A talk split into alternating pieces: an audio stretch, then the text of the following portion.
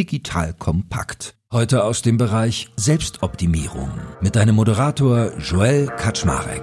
Los geht's.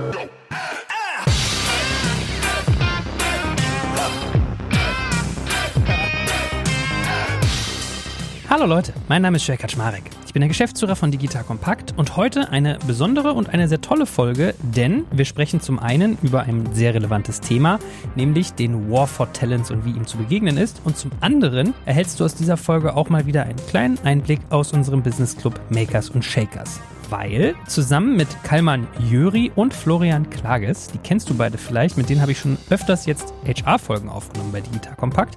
Da haben wir eine coole Session gemacht im Business Club, wo es um besagtes Thema ging. Und wir haben es so angelegt, dass ein bisschen Impulsvortrag dabei war am Anfang und dass dann die Mitglieder Fragen stellen konnten. Und ich möchte diese Folge mit dir teilen, weil zum einen ist das Thema, wie gesagt, wichtig und du lernst nochmal einiges, was vielleicht aus so einem eher monologhaften Podcast, wo gar keine Fragen kommen, nicht zu lernen ist. Und zum anderen kriegst du ein ganz gutes Gefühl dafür, wie wir so im Business Club arbeiten. Der trägt den schönen Namen Makers and Shakers, by the way. Du findest ihn auch unter makersandshakers.club. Kannst dich dort auch bewerben für eine Mitgliedschaft, wenn das spannend ist. Und wie gesagt, mir ging es vor allem auch darum, dir mal zu zeigen, wie wir dort arbeiten, weil es ist nämlich sehr interaktiv, sehr remote und immer on point, richtig am Thema dran. Und das kannst du heute heute in ziemlich knackiger Art und Weise mal nachvollziehen. So, und that being said, leite ich jetzt mal direkt über. Also, du hörst jetzt besagte Session rund um den War for Talents. Viel Spaß damit! Dann können wir mit einer kleinen Vorstellungsrunde mal anfangen. Florian und Kalman, wollt ihr mal beide anfangen? Florian, Ladies first. Ja, ganz kurz zu mir. Ich heiße Kalman und ich bin auch im Talent Acquisition im HR-Bereich ansässig. Ganz konkret arbeite ich bei Personio und das schon seit fast fünf Jahren freue ich mich darauf, bald ein halbes Jahrzehnt Personio.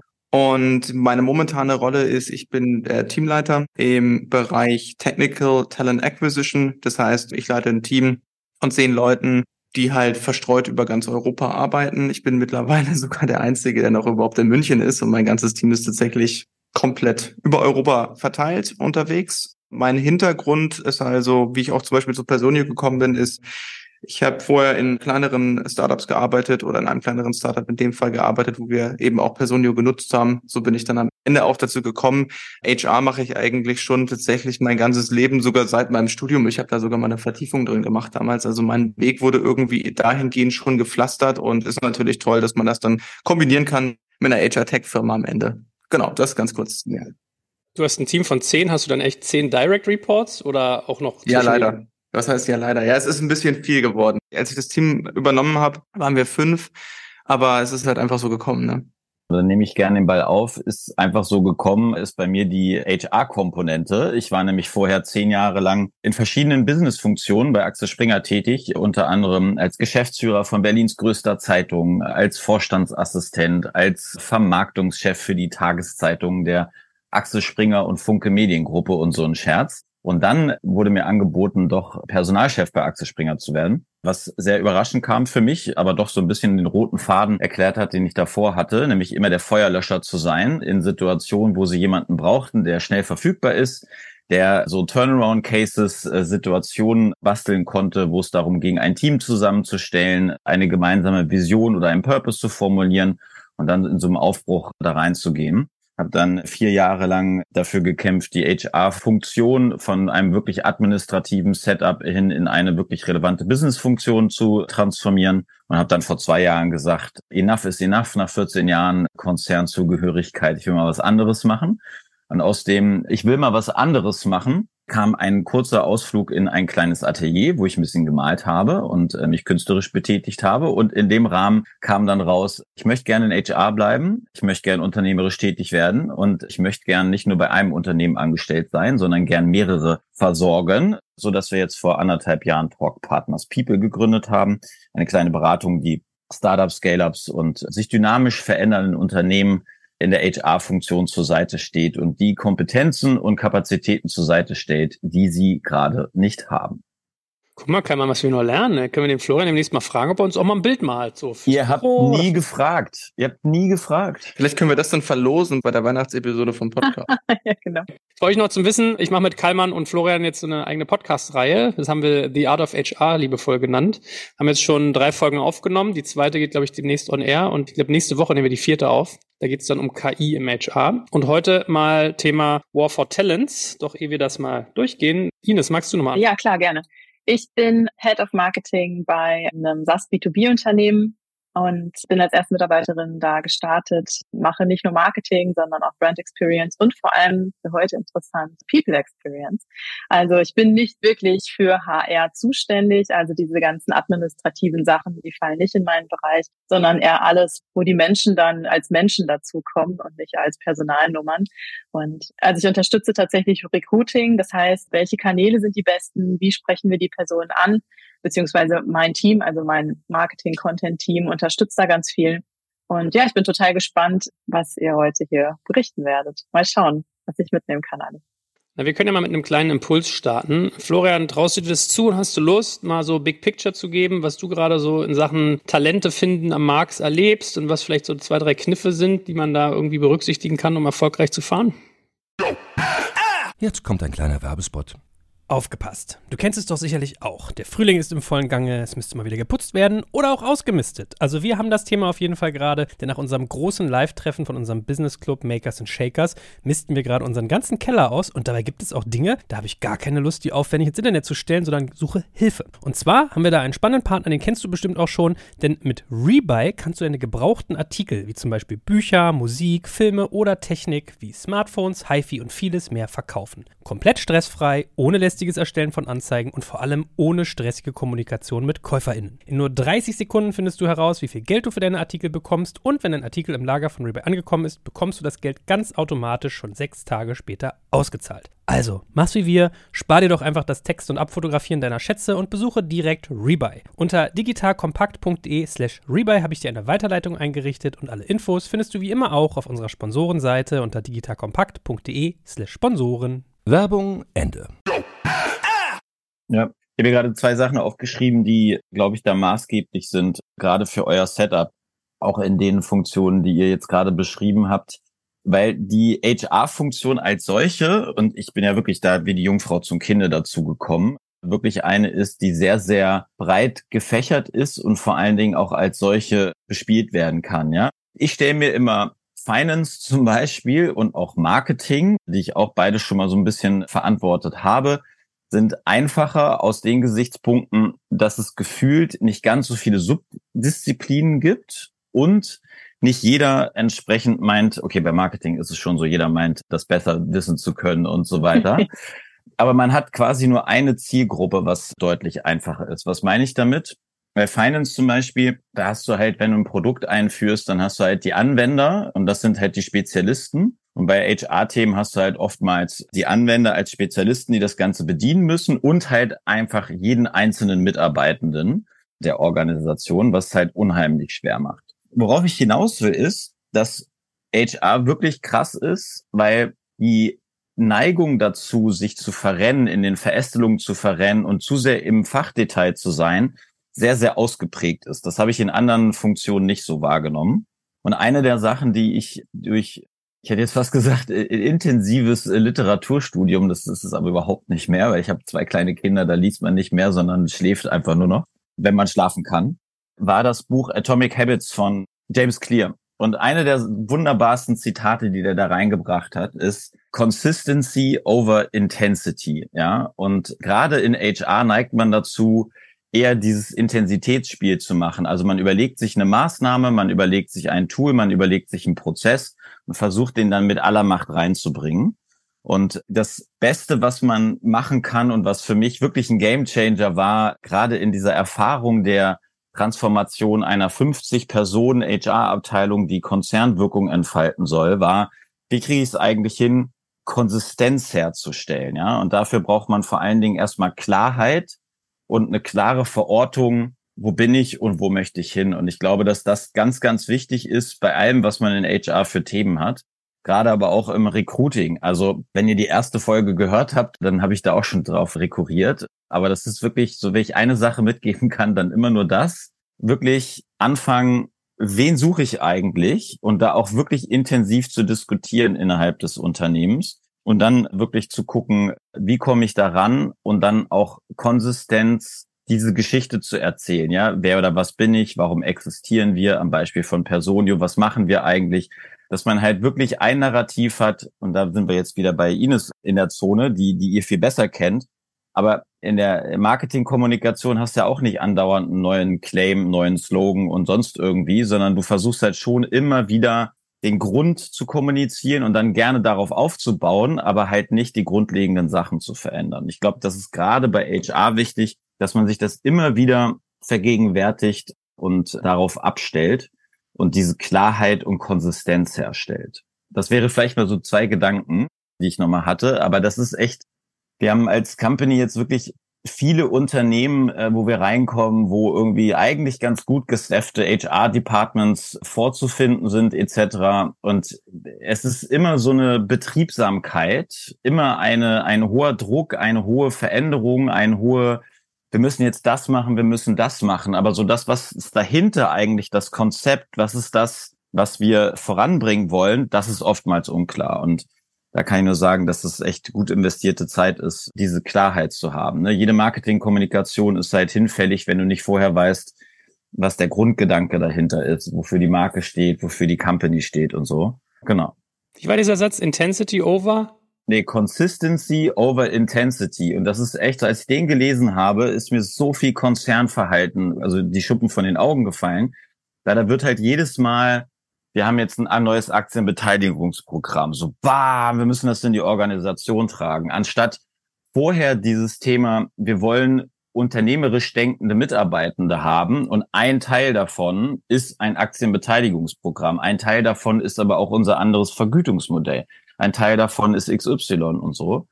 Und dieses beständig an den Themen zu arbeiten, ist halt viel, viel wichtiger, als in Zwischensprints irgendwas über die Ziellinie zu bringen. Was, was James Clear damit meint, ist so dieses, das ist ja das Grundsystem des Buchs.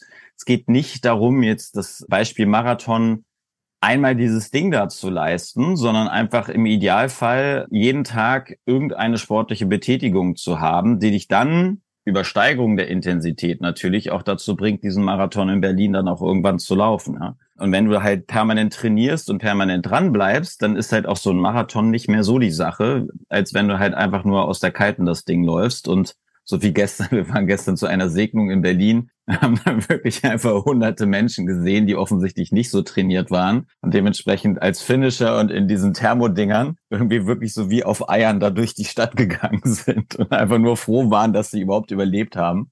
Aber die werden halt die nächsten Tage und Wochen echt Schmerzen haben. Und da ist Consistency, glaube ich, einer der ganz wesentlichen Wegbegleiter. War keine Antwort auf deine Frage, Joel, sorry dafür, aber dieses Thema, was ist eigentlich mit HR und eins der Sachen, die ich wirklich immer als erstes mitgebe, ist das, weil es ist so einfach, sich zu verrennen. Es ist so einfach, irgendwie in so einer hektischen Betriebsamkeit zu sein und da rauszukommen und erstmal nach dem roten Faden zu suchen, ist halt echt wichtig. Letztes Zitat vielleicht, und dann bin ich auch ruhig, dann könnt ihr gerne nochmal ergänzen ist das Warren Buffett zugeordnete Zitat, Busy is the new stupid. Und das ist so die Ergänzung davon, ja. Also diese Busyness, die bringt dich ehrlich gesagt nirgends wohin, sondern die richtige Aufmerksamkeit auf die richtigen Themen und dann auch smart darin sein, wie kriege ich denn eigentlich meine Kraft auch so übersetzt, um dahin zu kommen, ist Wahnsinn. Das hört sich so, so Binsenweisheit-mäßig an, aber anders geht's, glaube ich, in einer heutigen Welt gar nicht mehr.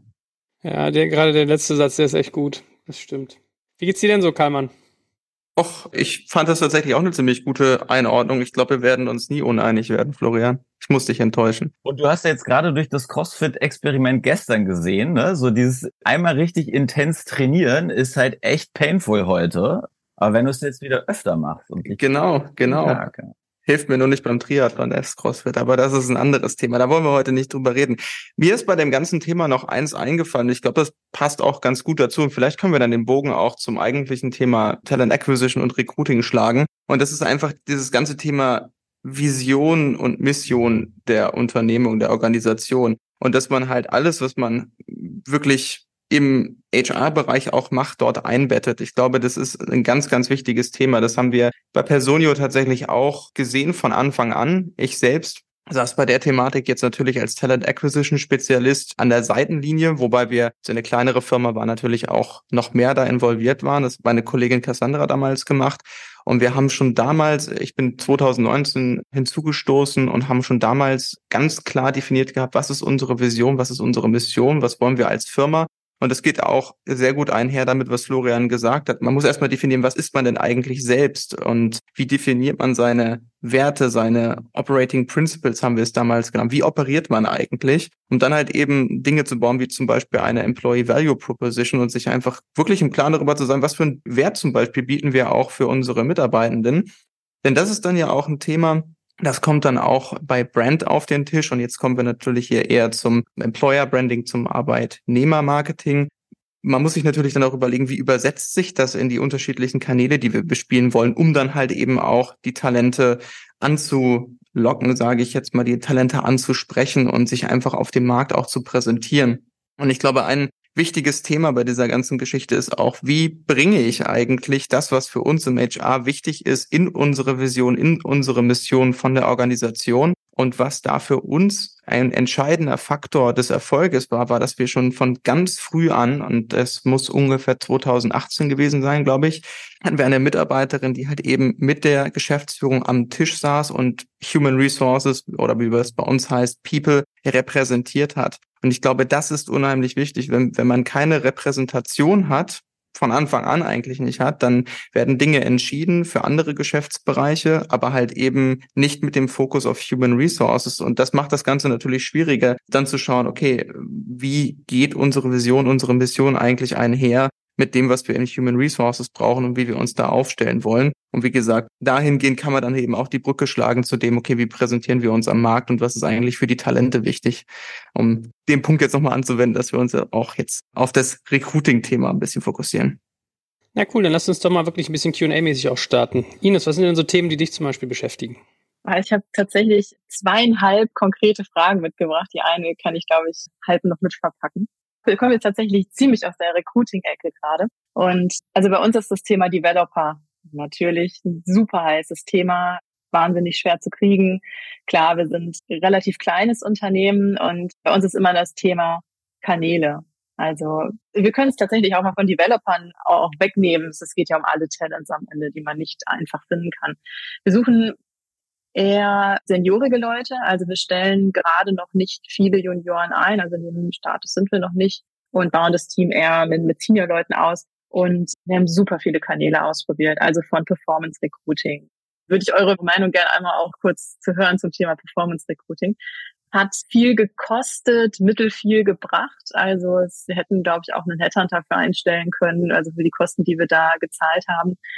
Also ich würde gerne jetzt zur konkreten Frage von euch einfach mal hören. Was sind für euch denn so die Top-Kanäle 2024, die man einfach so im Blick haben sollte fürs Thema Recruiting? Vielleicht springe ich da mal als erstes rein, weil das natürlich jetzt mein absoluter Fachbereich ist. Das heißt, also da können wir gerne noch ein bisschen tiefer reingehen, aber tatsächlich der absolute Top-Kanal sind bei uns Mitarbeiterempfehlungen. Ne? Also da kriegt man tatsächlich die absolut beste Qualität. Im Idealfall haben die Leute ja wirklich miteinander gearbeitet. Und Besonders wenn ihr jetzt darüber redet, ihr möchtet Seniore Leute im Engineering einstellen, naja, da werdet ihr sicherlich jetzt nicht das bieten können, was ein Google oder ein anderes Fang-Unternehmen bieten kann. Dementsprechend müsst ihr natürlich da schauen, wie können wir sie anderweitig überzeugen. Und das geht dann in erster Linie halt eben zum Beispiel in dem Status wahrscheinlich eher über die Kultur und das ist natürlich etwas, was ich jetzt mit jemandem vorher schon zusammengearbeitet habe und die Person mir sagt, Mensch, das ist so eine tolle Firma, die haben eine fantastische Kultur, ich möchte das wirklich weiterempfehlen, dann könnte ich mir überlegen, vielleicht einen Gehaltscut hinzunehmen und trotzdem der Firma ja beizutreten. Das andere Thema für uns ist tatsächlich ganz klassisch Direct Search. Es funktioniert tatsächlich einfach am besten. Wir haben wirklich alles ausprobiert, was Stellenplattform anbelangt hat, aber wir haben leider nie wirklich die Resultate bekommen, die wir bekommen wollten. Und dementsprechend halt intern auch ein Sourcing-Team aufgebaut, beziehungsweise mittlerweile sind die Sourcer bei uns in den Talent Acquisition Teams mit drin. Also in meinem Team zum Beispiel ist auch eine Sourcerin. Und die machen den ganzen Tag neben natürlich teilweise auch ein bisschen anderen Themen, wo sie Wissen weitergeben, Candidate Reach-outs. Ja, die gucken sich wirklich den Kandidatenmarkt an, fahren Analysen über das LinkedIn Market Tool und schauen sich wirklich an, wo sind die Talente, die wir brauchen. Aber da haben wir natürlich dann wieder die Komponente, wie interessiere ich diese potenziellen Mitarbeitenden dahingehend, dass sie meiner Firma dann eben auch eine Chance geben und vielleicht eben auch gehaltstechnisch einen Cut hinnehmen. Und ja, ich denke, da gibt's natürlich verschiedene Kniffe, die man anwenden kann. Beispielsweise haben wir natürlich schon sehr früh mit einem Virtual Share Programm gearbeitet. Das heißt also virtuellen Mitarbeiteranteilen. Ich weiß nicht, wie der momentan bei euch die Lage ist, aber ich kann mich erinnern, 2019 haben wir unseren ersten Senior Engineer von Google eingestellt. Das habe ich damals tatsächlich noch als Individual Contributor gemacht, als ich noch operativ tätig war. Und das war ein ganz besonderer Moment, weil wir den auch nicht bekommen hätten ohne diese virtuelle Komponente. Denn das Gehalt, was wir damals bieten konnten, war, ich glaube, 20 oder 30.000 Euro unter dem, was er vorher verdient hat. Das sind so zwei von den Kanälen, die ich bieten möchte. Ich weiß, das ist jetzt nichts, was überrascht, aber es sind einfach die, die am besten funktionieren, tatsächlich. Vielleicht nur ergänzend, das Thema eigene Mitarbeiter würde ich auch noch ein bisschen weiter fassen, weil die natürlich wirklich auch als Multiplikatoren auf Events, auf Veranstaltungen etc. wirklich einen Netzwerkeffekt ausstrahlen können. Ne? Also einer unserer ersten Kunden war Porsche Digital. Die haben einen Tech-Recruiter von oder Recruiting-Lead von Bräuninger. Bräuninger hat auch so einen, so einen riesen Transformationscase hingelegt und gerade maßgeblich auch im Tech-Bereich und so weiter. Und der war wirklich nur auf Events. Der hat nur inhaltlich auf Events gesprochen und dort sein Netzwerk erweitert und hat dadurch halt wirklich dieses Signal gesetzt. Hier bei Bräuniger sind so Typen, wie ich es bin, also wie er dann, wirklich akzeptiert. Die wird die Freiheit gegeben, an den Themen inhaltlich zu arbeiten und so weiter. Das war so krass, dass die halt dann maßgeblich darüber nur noch rekrutiert haben. Und der hat das dann bei Porsche Digital eins zu eins kopiert und hat das da auch versucht. Und das ging auch echt relativ gut. Ja. Das heißt, die eigenen Qualitäten zu nutzen und du wirst halt auch immer Leute haben, die da Bock drauf haben, andere wieder nicht. Die sollte man nicht dazu zwingen, sich dann jetzt irgendwie auf solche Events zu stellen, auf Bühnen und so. Aber andere haben da Bock drauf. Die finden das selbst als schöne Weiterentwicklung, sind dadurch auch eher gebunden an euch als Company und dann wirklich da die Strahlkraft entwickeln.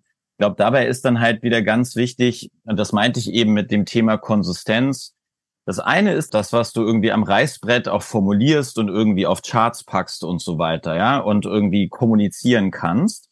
Wichtig ist aber, dass die Konsistenz zum tatsächlich beobachteten Verhalten in der Company auch da ist, ja. Also wenn du sagst, die Entwickler haben Freiheitsgrade, die, die können an spannenden Projekten haben, äh, arbeiten und so weiter, dann solltet ihr als Arbeitgeber auch sicherstellen, dass die Freiheitsgrade haben und die Projekte auch geil sind.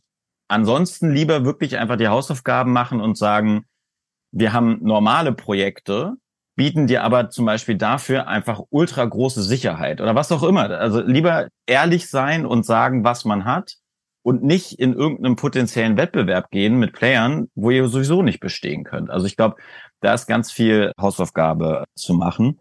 Und das Thema LinkedIn Direct Search kann ich auch nur unterstreichen. Also das ist auch ein Produkt, was wir anbieten für unsere Kundinnen und Kunden, was da wirklich auch einfach gut funktioniert.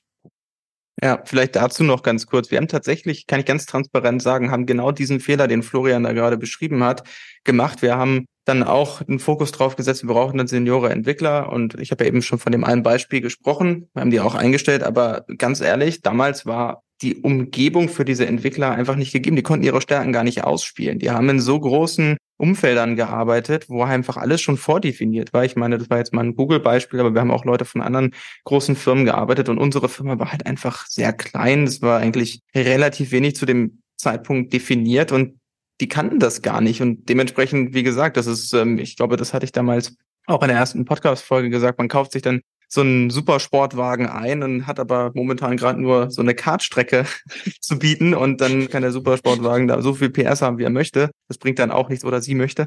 Das bringt halt nicht, nicht so viel. Und zusätzlich natürlich noch die Frustrationskomponente, wenn man halt sagt, Mensch, hier Greenfield Opportunities, hier kann man wirklich alles machen, wenn am Ende des Tages einfach auch gar nicht so viele Ressourcen da sind. Das ist natürlich sehr schade. Ich würde vielleicht noch kurz bei dem Thema Direct Search noch einen zusätzlichen Punkt oder zwei Punkte als Tipps vergeben geben oder vielleicht sogar drei. Also das erste Thema ist tatsächlich, man kann dort auch immer ganz gut noch auf GitHub oder Git generell schauen. Da kann man zum Beispiel auch schauen, wenn Kandidaten beispielsweise schon an Projekten gearbeitet haben oder wie tätig die auch in der Open Source Community sind. Wir haben tatsächlich auch Sourcer, die halt eben über Booleans ähm, arbeiten im Browser direkt und sich halt dort direkt auch von Git oder anderen Sources eben Profile ziehen und dort einen guten Einblick darauf bekommen, woran arbeiten diese Leute eigentlich neben dem, was sie bei LinkedIn angebracht haben. Ein weiterer Punkt, was für uns immer sehr gut funktioniert hat, jetzt gerade so in der transparenten Ansprache von Entwicklern, um auch wirklich transparent zu zeigen, hey, was machen wir hier eigentlich? War das sogenannte Personio at a Glance Engineering. Das heißt, es ist früher mal eine PowerPoint-Präsentation gewesen, die wir also als PDF konvertiert haben und einfach wirklich an jede Nachricht angehängt haben, die wir bei Direct Search ausgesendet haben. Da waren auch Videos eingebettet zum Beispiel von unserem damaligen CTO oder von anderen Engineering Managern, die wir halt kurz interviewt haben zu einigen speziellen Engineering-Bereichen, damit wir, wie gesagt, eine gute Transparenz schaffen konnten und den potenziellen Mitarbeitenden halt eben gut zeigen konnten, hey, so ist es bei uns wirklich zu arbeiten. Das sind die Herausforderungen, vor denen wir gerade stehen und wir brauchen bei genau diesen Themen eure Hilfe. Zusätzlich gab es auch immer noch eine Slide mit unserem Tech-Stack. Da hatten wir den Vorteil, dass wir ziemlich früh mit Kotlin angefangen haben, nicht im Mobile, sondern halt eben im Backend, was für einige Entwickler natürlich ganz spannend war und komplett schon auf der AWS Cloud gehostet waren beispielsweise. Und ich sag mal von den Technologien jetzt nicht bleeding edge, aber schon, ich sag mal, relativ modern für 2019 Standards. Habt ihr denn noch einen Impuls zu Performance Recruiting, wo sich ja Ines so ein kleines Feedback gewünscht hat? Jetzt kommt ein kleiner Werbespot. Aufgepasst! Wusstest du, dass HR-Teams heutzutage mit mehr Aufgaben denn je konfrontiert sind? In der aktuellen Studie HR Trends, die Zukunft der Personalarbeit 2024 von Sage, wurden HR-Teams aus sieben verschiedenen Ländern und über 20 Branchen befragt, um top aktuelle Insights in der Entwicklung des Personalwesens zu geben. Sage entwickelt HR-Tools und Software für dein Unternehmen, um Lohnabrechnungen, Personalmanagement, Buchhaltung und mehr zu vereinfachen. So, und die Studie von Sage zeigt unter anderem, dass ganze 91% der HR-Teams angeben, dass ihre Arbeit Arbeitsbelastung im letzten Jahr zugenommen hat, aber gleichzeitig glauben 79 Prozent der Befragten, dass Automatisierung ihre Prozesse zukünftig verbessern und Zeit sparen kann. Ebenfalls spielt auch KI eine große Rolle. Derzeit nutzen etwa ein Drittel bereits Chatbots wie ChatGPT in ihren Prozessen und circa drei Viertel der PersonalleiterInnen sind sich bereits sicher, dass KI die Arbeitsweise im HR revolutionieren wird. Du merkst, die Studie ist vollgepackt mit Statistiken, überraschenden Erkenntnissen und Tipps für HR-Führungskräfte, die vorankommen wollen und zeigt eine Momentaufnahme der sich stetig wandelnden Rolle von HR heute. Am besten schaust du dir die Studie HR-Trends, die Zukunft der Personalarbeit 2024 selbst an. Unter digitalkompakt.de slash Sage, S-A-G-E, kannst du sie dir komplett kostenlos herunterladen. Und wie immer findest du alle Infos auch auf unserer Sponsorenseite unter digitalkompakt.de slash Sponsoren. Werbung Ende. Wir machen es übrigens nicht mehr. Aber nichtsdestotrotz würde es mich mal interessieren, ob es überhaupt etwas wäre, was wir so in den Kanalmix wieder reinnehmen sollten oder denken sollten, wie eure Sicht darauf ist. Ich muss jetzt einmal dumm nachfragen, was genau meinst du damit? Also klar gibt ja einmal Performance Marketing, also Paid Social, Anzeigen schalten und das wäre das Äquivalent für Recruiting. Also du bist in deinem Insta-Feed und kriegst dann auf einmal eine Ad ausgespielt zu, ey, Bock, Kotlin-Entwickler bei uns zu werden und dann klickst du dich durch einen super smarten Fragebogen einfach kurz durch. Also es sind wirklich fünf Formularfelder und dann kommst du auch direkt in den Next Step und unterhältst dich dann auch mit einer Person. Das ist eigentlich wie wenn du ein White Paper downloaden willst, der ähnlich ist. Der okay. Weg, genau. Also ich würde immer sagen, wenn es funktioniert, ist super und wenn nicht, dann ist es halt yet another channel, so wie genauso wie im Online-Marketing auch. Ne? Also wir haben Kunden, wo das garantiert nicht klappen wird. Bei diesem Porsche Digital-Beispiel war das der Gamechanger. Also da haben wir wirklich bei LinkedIn Direct Search jeden fucking Stein in Berlin und Brandenburg umgedreht, um die Leute zu finden. War wenig und Instagram genauso wie du es beschrieben hast, hat dann funktioniert, ja. Insofern glaube ich, es ist halt sehr jobgruppenabhängig. So, wovon werden die Leute dann auch angesprochen? Also wie kriegst du die Leute in deinen Funnel? Ganz klassisch. Und da würde ich einfach ganz nüchtern drauf schauen. Weil eins meiner Key Learnings ist, und sorry for the Denglish, aber so diese Gesetzmäßigkeiten würde ich nirgendwo annehmen, sondern am Ende wirklich probieren und daraus lernen und quasi damit weiterarbeiten. Weil wirklich, selbst wenn ich jetzt nach Entwicklern suche, ja, und wir drei Kunden haben, die ein und die gleiche Job Description haben quasi, können die Conversions in die Anstellung ganz unterschiedlich sein, weil halt die Aufgaben, die Companies, die Standorte, die Policies und so weiter, alle dann entsprechende Signale sind, die da wirken.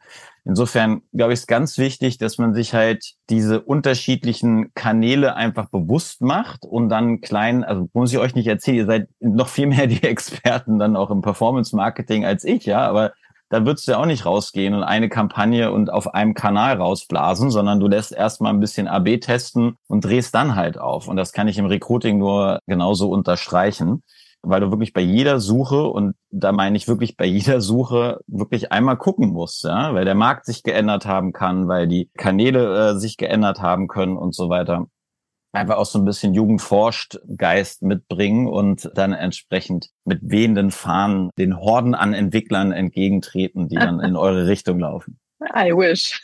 ja, genau. Ich habe tatsächlich noch eine, eine, Anschlussfrage zu dem Thema dieses Mitarbeiter werden, mit werden Mitarbeiter. Bei uns ist es seit Jahren eine Diskussion, ob man das nochmal extra vergütet oder nicht. Also man, klar, die, das Thema Vergütung ist natürlich immer super, macht man das besonders gern. Man kann es natürlich auch von der anderen Seite sehen und sagen, wenn ich jemandem von vollem Herzen das Unternehmen ans Herz lege, dann brauche ich dafür doch gar kein Geld, sondern ich mache das ja intrinsisch aus völliger Überzeugung. Es gibt zwei Lager.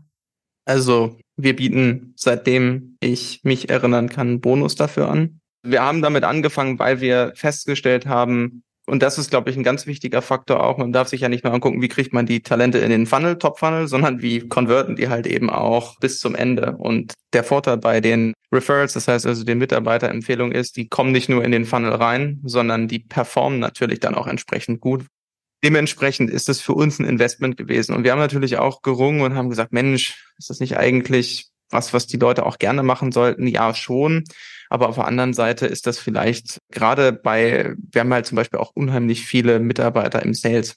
Und naja, ich glaube, es ist jetzt keine Überraschung, dass diese Mitarbeitenden wirklich, die haben ein sehr, sehr gutes Netzwerk, teilweise auch von Entwicklern. Und die sind natürlich aufgrund ihrer Tätigkeit gewinnorientiert getrieben. Ja, und das ist einfach ein entscheidender Faktor. Und wir haben festgestellt, dass es uns einfach mehr bringt, wenn wir einen gewissen Bonus da bieten. Jetzt ist natürlich die Frage, wie hoch macht man den Bonus? Weil der Bonus sollte natürlich jetzt nicht so hoch sein, dass wirklich nur noch wegen des Geldes empfohlen wird. Nicht? Also deswegen glaube ich, ist es da ganz wichtig, sich eine gute Summe zu überlegen, die auch, ich sag mal, eine vernünftige Summe, die nicht zu hoch und nicht zu niedrig ist und vor allem auch ganz klar Guidelines aufzusetzen und zu sagen, was zählt eigentlich als Mitarbeiterempfehlung. Denn ich kann das auch mal sagen, wir haben natürlich auch ein bisschen rumexperimentiert in den letzten Jahren und es gab dann tatsächlich mal eine Zeit, das muss vor Corona gewesen sein, da haben wir diesen Bonus, ich glaube, vervierfacht weil wir halt festgestellt haben, das funktioniert so gut. Jetzt machen wir mal so einen, weiß ich nicht, Sommerbonus und ja, das, das ist leider ein bisschen nach hinten losgegangen, weil wir tatsächlich dann ohne Guidelines gefahren sind, ohne klare Guidelines und wir dann Empfehlungen bekommen haben von Leuten, das, die haben halt einfach LinkedIn-Profile weitergeschickt, mit denen sie eine Connection hatten und dann haben wir natürlich nachgefragt, Mensch, ja, und wann habt ihr denn das zusammengearbeitet? Das letzte Mal ja gar nicht. Der hat mich gerade bei LinkedIn angeschrieben. Und das ist natürlich nicht ideal gelaufen. Das heißt also, das wäre das größte Learning, halt wirklich eine, ich weiß nicht, was für ein System wir benutzen, eine Confluence-Seite beispielsweise anzulegen und ganz klar zu definieren, was zählt als Referral, wann wird der Bonus auch ausgezahlt. Ich glaube, hier ist nochmal ein entscheidender Faktor. Wir wissen ja alle, wie lange die Probezeit normalerweise in Deutschland ist. Bei uns sind es sechs Monate. Das heißt also, bei uns ist es auch so, früher war es anders. Früher wurde der Bonus direkt ausgezahlt, jetzt nur noch nach bestandener Probezeit. Und mittlerweile sind wir zu einem Modell übergegangen, wo wir das gestaffelt haben haben. Das heißt also, selbst für Praktikanten bekommt man bei uns einen kleinen Bonus, kann ich ja vielleicht hier kurz mal nennen, 50 Euro. Also ein kleiner Obolus. Das Ganze ist dann gestaffelt. Juniore-Rollen, dann haben wir halt, ich sag mal, Rollen im Mittelfeld und Rollen, die halt so auf Director-Level sind, die das natürlich dann ein bisschen nach oben gestaffelt sind. Aber es ist jetzt nichts, was in der, die Richtung geht, was Florian am Anfang gesagt hat. Genau. Ja, also kann ich alles nur unterstreichen und ich würde halt eher, also das eine ist ja eher eine theoretische Abwägung, so sollten die nicht und so weiter. Und das andere ist die Business-Abwägung. Habe ich ein Problem und mit welchem Kanal kann ich das Problem lösen? Und das würde ich einfach abwägen. Im Zweifelsfall da lieber das Invest nehmen und halt auch so ein bisschen drauf gucken, wenn man sich die Mitarbeitenden oftmals anguckt. Die haben halt echt einen pickepackevollen Tag. Der ist stressig, der ist anspruchsvoll. Die versuchen Vollgas zu geben und so weiter. Und dann noch, also im Job versuchen sie schon die Extrameile zu geben und dann zu sagen, komm, du sprichst noch mit Leuten und so weiter. Da finde ich schon, kann man auch entsprechend die Karotte noch mal hinsetzen um äh, auch ein Zeichen zu setzen, dass man das halt anerkennt, dass die Menschen dann auch irgendwie mit ihrem Namen nach draußen gehen quasi oder mit ihrem Namen dann für die Kultur bürgen und so. Deswegen würde ich eher diese Abwägung mit sollten Sie nicht eher zur Seite setzen, sondern in euren Kanalmix einfach gucken, ne? Und dann einfach sehen, so wie performt das im Gegensatz zu anderen und was musst du dafür ausgeben, weil dann wirst du halt auch für das Management, was wahrscheinlich diese Diskussion anstrebt, so hier kommen, wir kämpfen doch alle fürs Gleiche. Ja, aber das Management hat halt Anteile, äh, die Mitarbeitenden nicht.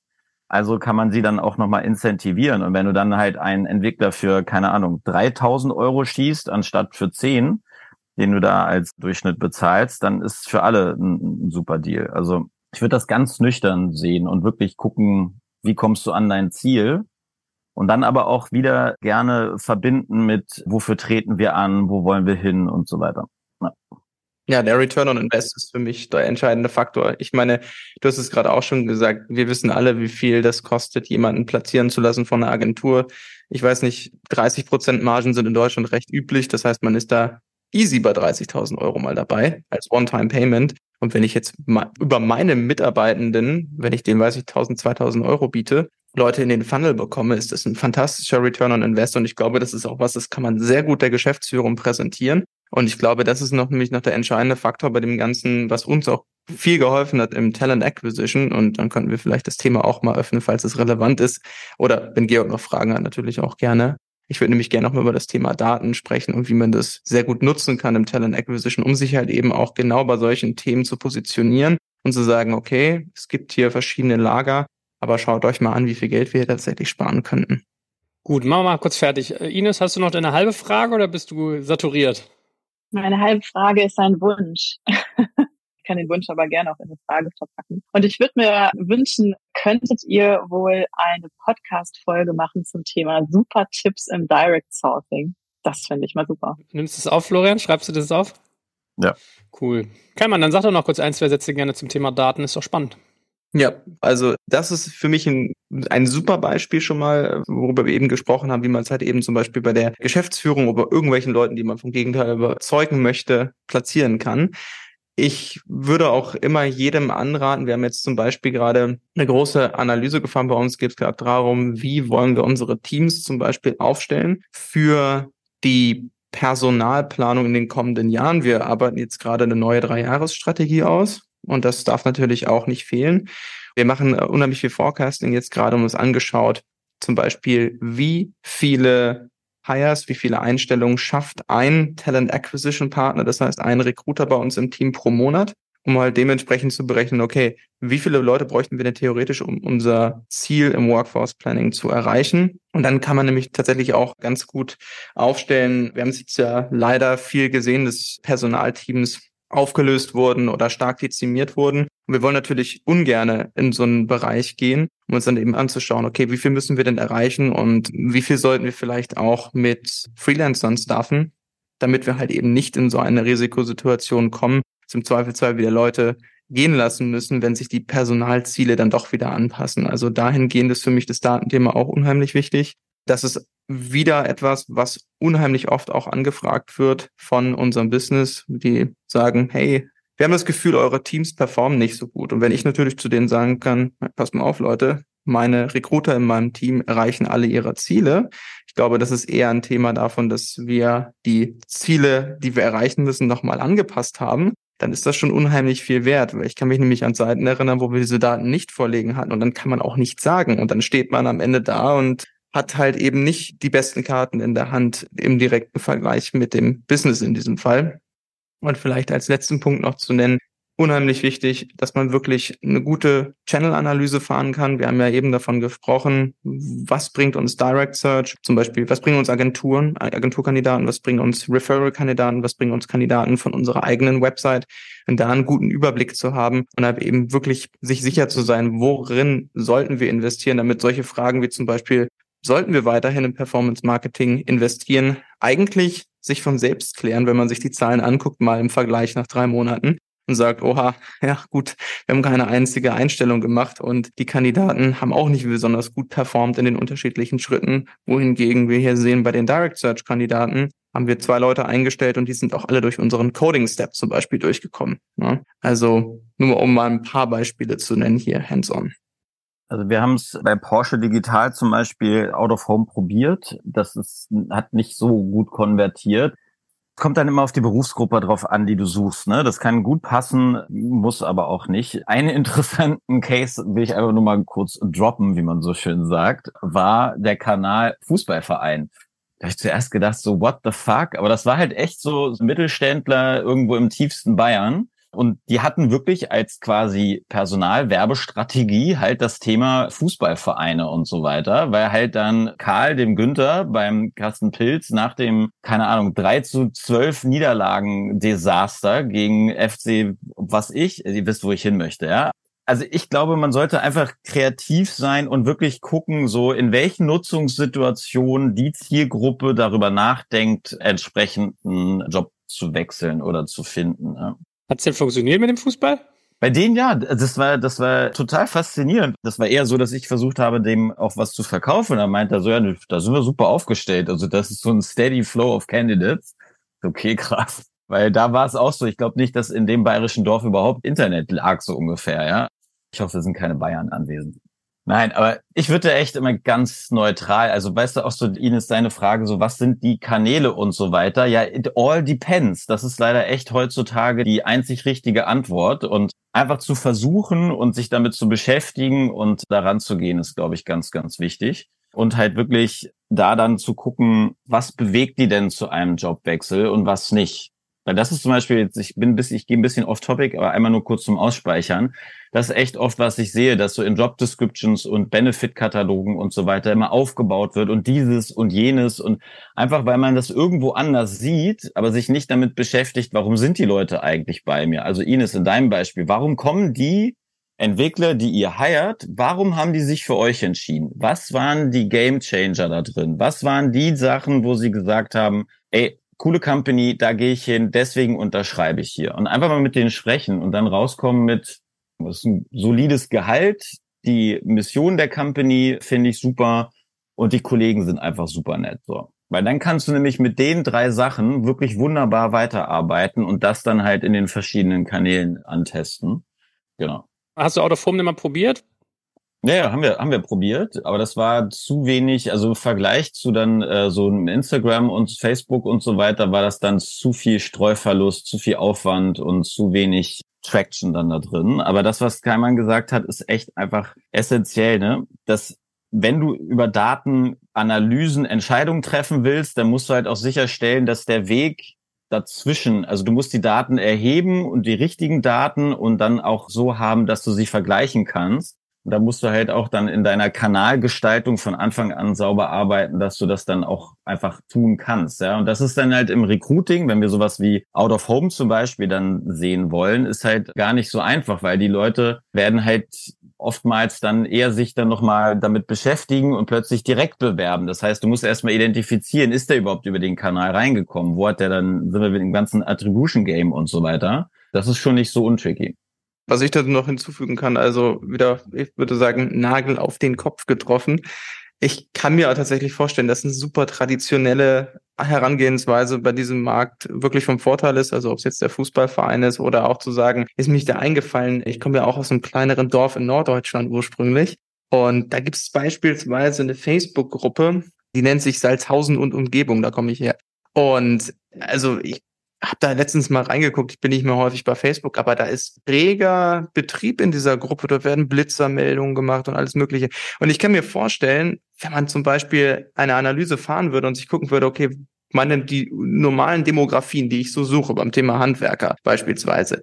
Ich würde meine Hand dafür ins Feuer legen, dass diese Leute in solchen Gruppen sind. Und dass man, wenn man dort gezielt solche Anzeigen schaltet, eine relativ hohe Chance hat, dass es zumindest gelesen wird. Aber wie Florian schon gesagt hat, ist es schwer, das natürlich das grundsätzlich zu machen. Und ich muss natürlich auch ganz klar und deutlich sagen, das ist nicht mein Fachgebiet. Das war jetzt einfach nur ein Best Guessing. Vielleicht noch ein kurzer Hinweis zu dem Thema Benefits oder ich sag mal Mitarbeiterangebote. Was ich zum Beispiel total spannend fand, da kommen wir jetzt, glaube ich, eher wieder so in die Richtung Engineers. Die arbeiten natürlich auch viel jetzt gerade in wachsenden Unternehmen. Und ich habe jetzt gerade mitbekommen von jemandem, der zu einer großen amerikanischen Firma, die eine Recruiting-Plattform bietet, gewechselt hat, dass die zum Beispiel so ein Wellbeing-Benefit anbieten. Das sind, glaube ich, 200, 300 Euro im Monat. Die kann man für alles Mögliche einsetzen, unter anderem zum Beispiel auch für Putzkräfte. Und ich sag mal, das sind Leute, die halt nicht viel zu Hause sind und für solche Sachen halt im Zweifelsfall keine Zeit mehr bleibt. Und das fand ich einen ganz spannenden Benefit tatsächlich. Machen wir hier bei Personio gerade noch nicht. Aber habe ich gedacht, Mensch, bringe ich hier auch mal an. Was ist denn euer meistgenutzter Benefit oder der beliebteste? Das ist eine schwere Frage, was man als Benefit definiert. Ich würde sagen, dass unsere virtuellen Anteile gut ankommen, aber ich würde sagen, das ist jetzt eigentlich kein Benefit mehr, weil das ist für uns Teil der Kompensierung halt einfach. Ich würde vielleicht sagen, dass Personio Flex unser meistgenutzter Benefit ist, einfach die Möglichkeit, hybrid arbeiten zu können und halt einfach auch bis zu drei Monate, wenn man in den EU lokiert ist, halt eben in jeglichem anderen EU-Land zu arbeiten, ohne halt irgendeine Angabe machen zu müssen. Man muss es halt von seinem Manager kurz den Daumen hoch bekommen dafür. Das ist natürlich eine tolle Flexibilität und auch außerhalb der EU ist das halt eben gestattet, natürlich in einem geringeren Zeitrahmen, ganz einfach aus steuerlichen Gründen. Ich glaube, das ist eine der Geschichten, die am meisten genutzt ist und ansonsten würde ich sagen, unsere Mobilitäts- und Fitness-Benefits auf jeden Fall. Also wir bieten Jobrat an oder halt eben ein öffentlicher Nachver ein öffentliches Nahverkehrsticket, was für ein Wort. Und beim Fitness bieten wir an, zumindest hier im deutschen Raum, und ich glaube, ja, das bieten wir im europäischen Raum auch an, halt mit anderen Anbietern. Eine Mitgliedschaft bei, glaube, heißt jetzt Wellpass, ist sowas wie Urban Sports Club. Vielleicht hast du davon mal gehört. Kannst du zu allen möglichen Studios in allen möglichen Städten in Deutschland und Personio übernimmt einen Großteil der Kosten. Das sind so Benefits, die auf jeden Fall gut laufen. Gibt bestimmt noch mehr, die mir jetzt gerade nicht einfallen, aber das wären so die Top of Mind. Äh, vielleicht zwei kurze Ergänzungen dazu. Du hast gesagt, du bist auch für People Experience zuständig. Ne? Ich glaube, das halt das, wie ist das Miteinander, das, was die Mitarbeitenden dann bei euch erleben, ist mindestens mal genauso wichtig. Und dass es einfach ein inhaltlich geiler Job macht. Ja? Also ich finde immer die Diskussion zu Benefits total gut, aber oftmals ist es so eine Schein-Nebendiskussion und lieber Gedanken machen, wie mache ich den eigentlichen Job geil? Also weil meine Motivation ist ja nicht irgendwie, dass ich dann nebenher Sport machen kann, sondern im Idealfall habe ich geile Kunden, ich habe geile Projekte. Mein Team arbeitet richtig gut miteinander. Lieber darauf konzentrieren, ja, weil die Benefits-Kataloge, die kannst du echt mittlerweile alle so nebeneinander legen und da ist nicht der Gamechanger, sondern was ist das, was euch ausmacht? Also wo unterzeichnen die für? Ja? Das will ich da nochmal unterstreichen. Und sowas wie nebenan.de, eBay Kleinanzeigen und so weiter. Ne? Das sind so einfach fette Bretter auf dem Gebiet. Und auch da wieder kommt es halt drauf an, ne? wenn du eine nebenan.de Community hast, die in dem einen Dorf, und ich wohne in einem Brandenburger Dorf, südlich von Potsdam, das kann dann hier in dem 3000 Seelendorf total vibrant leben und sich ergeben und im anderen wieder nicht. Deswegen auch da einfach gucken. Aber so diese lokalen Sachen, die funktionieren da echt gut. Und bei eBay Kleinanzeigen, wenn man da mal durchgeht, weiß nicht, ihr werdet wahrscheinlich in den Metropolen dieses Landes leben, ja, aber bei uns hier ist halt krass, wie viel wirklich Blue-Collar-Worker-Sachen da drin sind, sowohl als Angebot, aber auch als Nachfrage. Ich habe mal gehört, dass, war das nicht Facebook oder so, dass die versucht haben auch, oder sehr erfolgreich, oder bei Facebook wurden Mitarbeiter abgeworben, indem die denen, während die auf den Shuttlebus zum Facebook-Office warteten, so Kaffeebecher gegeben haben, wo auf den Kaffeebechern dann irgendwas drauf stand, willst dich nicht nach was Neuem und QR-Code und so. Also manchmal ist es ja auch echt ein bisschen bisschen platt. Ja, also wie wir das immer gefahren haben mit richtigen Programmen halt, also erstmal eine gute Dokumentierung, da wiederhole ich mich jetzt gerade, dass einfach wirklich festgelegt ist, wie läuft so ein Programm halt eben ab. Da hat dann immer eine Projektgruppe eben entsprechend dran gearbeitet, das Ganze aufgesetzt und dann gab es halt eben bei uns, wir haben immer einmal die Woche das sogenannte All-Team-Meeting, da ist halt die ganze Firma und dementsprechend haben wir natürlich da im Rahmen von unserem People-Slot auch eine Ankündigung gemacht des Programms, damit immer erstmal die ganze Firma überhaupt darüber Bescheid wusste, dass jetzt sowas angeboten wird. und haben dann eben entsprechend mit einigen ja, Sessions gearbeitet, wo unterschiedliche Mitarbeitendengruppen eingeladen wurden und da halt eben nochmal vertieft reingegangen wurde und das Ganze erklärt wurde und auch nochmal eben die Möglichkeit gegeben wurde, Fragen zu stellen. Dann tatsächlich operativ haben wir es früher, als wir noch eine kleinere Größe haben, so gemacht, dass wir sogenannte Referral Lunches angeboten haben. Das heißt, wir haben die Mitarbeitenden quasi eingeladen, haben gesagt, okay, wir würden gerne mit euch durch eure LinkedIn-Kontakte durchgehen. Da waren dann, ich weiß nicht, drei, vier Recruiter auch bei diesem Lunch dabei. Wir haben Pizza oder ja, teilweise auch anderes Essen bestellt. Das heißt, niemand musste dafür bezahlen. Haben uns in einen großen Meetingraum gebucht. Alle hatten ihren Laptop dabei, haben Pizza gegessen und die Recruiter haben zusammen mit den Mitarbeitenden halt eben, ja, ein bisschen LinkedIn durchforstet und haben eine Tabelle gefüllt. Und äh, dementsprechend wurden die dann halt eben angeschrieben. Ne? Das war, äh, genau. Was Keimer nicht gesagt hat, die Pizza gab es immer nur, wenn du halt Treffer hattest. Ne? Also wenn du irgendwie nicht gefischt hast, dann gab es auch keine Pizza. Pizza. Genau, genau. Nee, aber so haben wir das halt gemacht, halt so ein bisschen incentiviert. Wie gesagt, es war damals auch schon so, dass wir einen Bonus ausgelobt haben. Aber wie gesagt, er kam erst nach der bestandenen Probezeit sowieso, aber halt einfach wirklich ein bisschen proaktiv darauf zugehen, weil ich glaube, da kann man noch mal ein bisschen was aus den Mitarbeitenden rauskitzeln und gerne halt eben auch in Zusammenarbeit mit den Recruitern, weil die natürlich noch mal vielleicht einen anderen Blick darauf haben, ich weiß nicht, du gehst durch eine Liste durch von dem Engineer, da sind ja auch andere Leute, Product-Leute oder Leute im Sales-Bereich, was weiß ich. Und ein Recruiter hat dann natürlich mal einen ganz anderen Blick drauf und da kann man im gegebenenfalls halt eben noch viel mehr Talente abgreifen bei einer. Und ich sag mal, eine Pizza ist jetzt nicht so teuer. Das ist, glaube ich, ein ganz gutes Investment dafür, dass man die Leute dann wirklich am Tisch sitzen hat. Ja, cool, ihr Lieben. Sind wir soweit durch, würde ich sagen, oder? Lieben Dank, Ines, Georg, dass ihr dabei wart. Ich habe das fleißig aufgenommen, packt das in den Club rein. Kalman, Florian, euch beiden natürlich tausend Dank. Es war ein Fest. Sehr gern. Danke euch. Dankeschön. Klasse, das soll es also mit der Session gewesen sein heute aus dem Business Club Makers und Shakers. Und wie gesagt, nochmal ganz kurz als Erinnerung an dich, du kannst dir das unter makersandshakers.club auch ganz entspannt nochmal selbst angucken. Also wie der Club funktioniert, kannst dich dort bewerben. Und ich hoffe, du hattest viel Spaß und schaltest auch beim nächsten Mal wieder ein. In diesem Sinne, mach's gut. Ciao, ciao. Danke fürs Zuhören beim Digital Kompakt Podcast. Du merkst, hier ziehst du massig Wissen für dich und dein Unternehmen heraus. Wenn du mit uns noch erfolgreicher werden möchtest, abonniere uns auf den gängigen Podcast-Plattformen. Und hey, je größer wir werden, desto mehr Menschen können wir helfen. Also erzähl doch auch deinen Kolleginnen und Kollegen von uns. Bis zum nächsten Mal. Jetzt kommt ein kleiner Werbespot.